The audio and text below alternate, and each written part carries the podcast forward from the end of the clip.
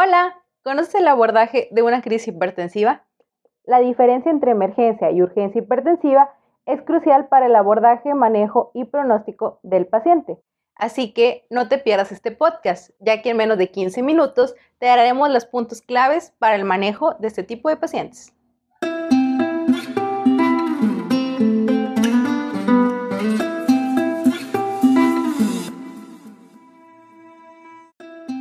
Hola amigos, soy Yeder Zamarrón, urgenciólogo intensivista, y en este podcast te hablaré acerca de crisis hipertensivas. La crisis hipertensiva es la elevación súbita de la presión arterial, con una cifra sistólica más de 180 y diastólica más de 120 milímetros de mercurio, produciendo o no un daño a órgano diana. La clasificación es fundamental para su abordaje.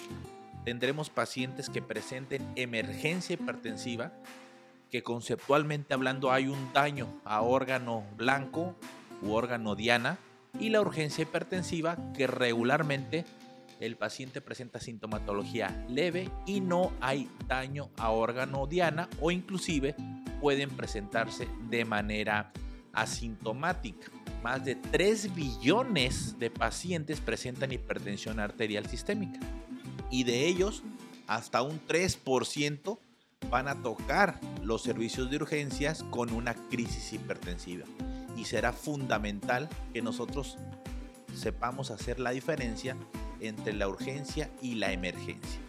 Las manifestaciones clínicas no son las que nos van a permitir hacer la diferencia o discernir entre si mi paciente presenta o no un daño a órgano diana, por lo cual la anamnesis y la exploración física debe ser muy minuciosa y rigurosa, sabiendo que el paciente entonces con una urgencia hipertensiva puede presentarse asintomático o con síntomas leves como cefalea, mareos, acúfeno, fosfeno, pero no la afección a un daño a órgano blanco como si lo tiene un paciente con emergencia hipertensiva.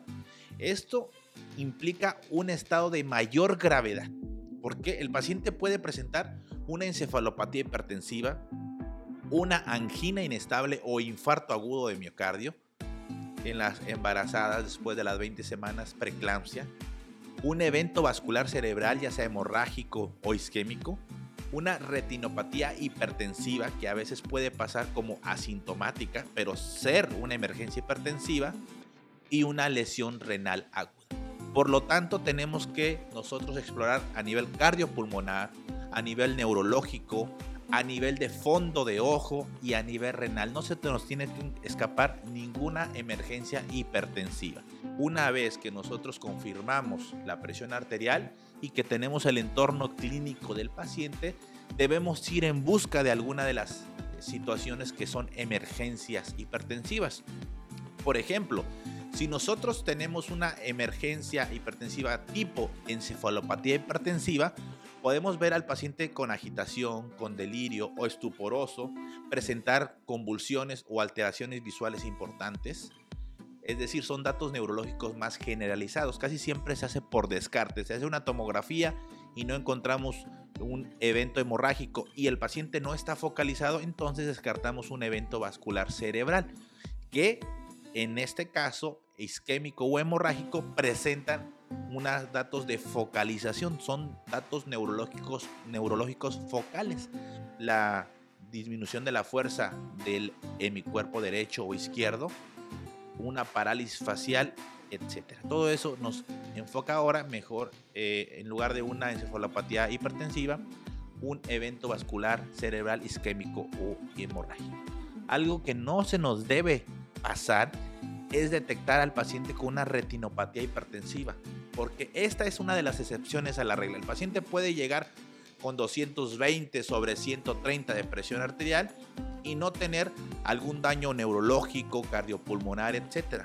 Pero al momento de hacer una eh, fundoscopía, al evaluar fondo de ojo, entonces podemos encontrar datos de hemorragias de llama, exudados, papiledema, etcétera, que nos va a hacer entonces saber que mi paciente tiene una retinopatía hipertensiva y ahí hay que actuar porque está en peligro la función de mi paciente. Si sospechamos que mi paciente eh, tiene una isquemia miocárdica, una angina o un infarto es porque trae un dolor torácico opresivo irradiado a brazo izquierdo. Si pensamos que es una disección aórtica, podemos encontrar un dolor sí torácico, pero que eh, es transfictivo a espalda, es un dolor desgarrante, es agudo, severo. Si pensamos que mi paciente puede tener un edema pulmonar, una insuficiencia cardíaca, un edema pulmonar por la eh, elevación abrupta de la presión arterial, eh, presenta dificultad respiratoria, tiene estertores crepitantes bilaterales, tiene una desaturación. Muchas de las veces estos pacientes con alguna de las emergencias hipertensivas que se está presentando puede tener eh, el consumo de algún eh, simpático mimético, alguna anfetamina, cocaína, etcétera, que pueda desencadenar eh, la emergencia y causar el daño a órgano blanco. Por lo tanto, también siempre debemos preguntar si ha consumido alguna sustancia que pueda condicionar un estado hiperadrenérgico. Y algo que también debemos sospechar que a veces pasa desapercibido, así como la retinopatía hipertensiva, es un daño renal agudo, una lesión renal aguda por la elevación abrupta de la presión arterial. ¿Cómo lo vamos a sospechar? La presencia de hematuria y el empeoramiento en la función renal. Eh, presentar oliguria onuria o presentar elevación de los asuados. Eso es también importante que lo tomemos en cuenta. Ahora bien, si nosotros tenemos a este paciente hipertenso con las cifras de más de 180, 120 de presión arterial, es importante para su abordaje que descartemos que tenga una emergencia hipertensiva y nos enfoquemos a la urgencia hipertensiva. Lo debemos de dejar reposar 30 minutos, comenzamos eh, o volvemos a verificar que la presión sea alta porque a veces puede tener una pseudocrisis hipertensiva, es decir, la mejor fue por ansiedad, por dolor, etcétera, y que ahora pues haya bajado y que realmente no tenga ninguna eh, repercusión clínica relevante. Pero si se mantiene la presión por arriba de 180, 120 y entonces el paciente eh, ya está con 30 minutos de reposo, pues detectamos que es una eh, urgencia hipertensiva. En ese caso, los fármacos que debemos utilizar regularmente es un IECA, es un calcio antagonista o reajustar sus fármacos que el paciente utilizaba y a lo mejor los dejó de tomar. El tratamiento de la urgencia hipertensiva, pues como se comenta, no hay tanta prisa para bajarla. Se puede bajar en la primera hora que esté menos de 180, 120 la presión arterial y en las próximas 24 a 48 horas ya lograr la meta tradicional o, habitual de un paciente con hipertensión arterial crónica que regularmente esté menos de 140 la sistólica y menos de 90 la diastólica, aunque ahí ya te tendrá que llevar un control más estricto acorde a si tiene alguna situación comorbida como diabetes, insuficiencia renal, etc. Entonces, eso es importante que lo tomemos en cuenta. En cuanto al manejo de la emergencia hipertensiva, es importante sí bajar la presión con más eh, prioridad, pero aún así no, no bajarla demasiado rápido, a excepción de la disección aórtica y pues el edema pulmonar que sí conviene bajar relativamente rápido la presión arterial. Las demás circunstancias eh, pues se puede bajar en general un 20 a un 25% la presión arterial en la primera hora y después un 5 a un 15% en las próximas horas. Si bien el control de la urgencia hipertensiva regularmente son eh, medicamentos vía oral, el control de la presión en pacientes con emergencia hipertensiva se debe de realizar de preferencia de forma intravenosa. Por ejemplo, si es un evento vascular cerebral o una encefalopatía hipertensiva, podemos bajar la presión con la betalol intravenoso. Eh, como les comento, bajar la presión un 20 o 25% en la primera hora, tampoco podemos bajarla de forma eh, abrupta, siempre hay que descartar si el paciente tiene una hipertensión intracraneal con las diferentes evaluaciones que podamos estar evaluando y poder tener una presión de perfusión eh, cerebral adecuada. Si el paciente, por ejemplo, presenta una insuficiencia cardíaca aunada a la emergencia hipertensiva, entonces podemos manejar para bajarle la presión la nitroglicerina de forma intravenosa. Si hay un edema pulmonar importante, eh, se puede eh, usar prácticamente a la par la furosemida. Si mi paciente presenta un síndrome coronario aguda, ya sea angina inestable o infarto, la nitroglicerina también es una buena opción de forma intravenosa. También se puede utilizar para enterar algún metabloqueante como metopolol o esmolol, siempre y cuando no exista una eh, coexistencia de un edema pulmonar o una insuficiencia cardíaca en este grupo de pacientes. Si estamos teniendo una disección aórtica aguda, ahí sí urge eh, bajar la presión de forma inmediata.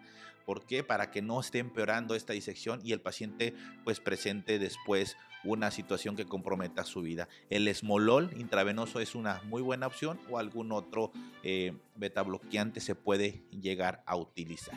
En el caso de la eh, insuficiencia renal aguda, bajar la presión con la betalol puede ser una opción o nitroprusiato de sodio. Sin embargo, hay una ligera excepción a la regla de lo que es el comportamiento o la administración de los eh, antihipertensivos de forma intravenosa, como lo es eh, la emergencia hipertensiva preeclampsia, es decir, la crisis hipertensiva del embarazo. Ahí sí, ahí se tiene que utilizar, ahí se puede utilizar ya sea nifedipino vía oral o la betalol e hidralacina, que esos sí son fármacos intravenosos. Entonces, eh, por decirlo de alguna forma, una excepción a la regla para manejar la emergencia hipertensiva es la preeclampsia, que se puede utilizar el nifedipino vía oral con similar efectividad a la betalol o hidralacina que es eh, de elección en estos pacientes. Y algo que es bien importante, si es urgencia, es regularmente manejo de los síntomas, manejo de la cefalea, manejo de las náuseas, eh, el manejo vía oral antihipertensivo o ajuste de los antihipertensivos vía oral que ya utilizaba el paciente y que a lo mejor los descontinuó. Eh, y si es una emergencia hipertensiva, pues ahí se tiene que manejar la presión arterial acorde a cada situación y acorde eh, entonces a la disponibilidad tal vez de los fármacos con ciertas preferencias que ya se mencionaron, pero es importante, aparte de manejar la presión arterial en el contexto de emergencia hipertensiva, dar el manejo etiológico. Vamos a poner un ejemplo. Si estamos controlando una emergencia hipertensiva por un paciente con infarto agudo de miocardio y ST elevado, pues debemos dar un tratamiento de repercusión miocárdica, ya sea un cateterismo o una trombólisis. Si es un paciente con un evento vascular cerebral isquémico y mi paciente ya logramos bajar la presión arterial, entonces hay que trombolizarlo si está en periodo de ventana, en cualquiera de la situación infarto miocárdico o infarto cerebral.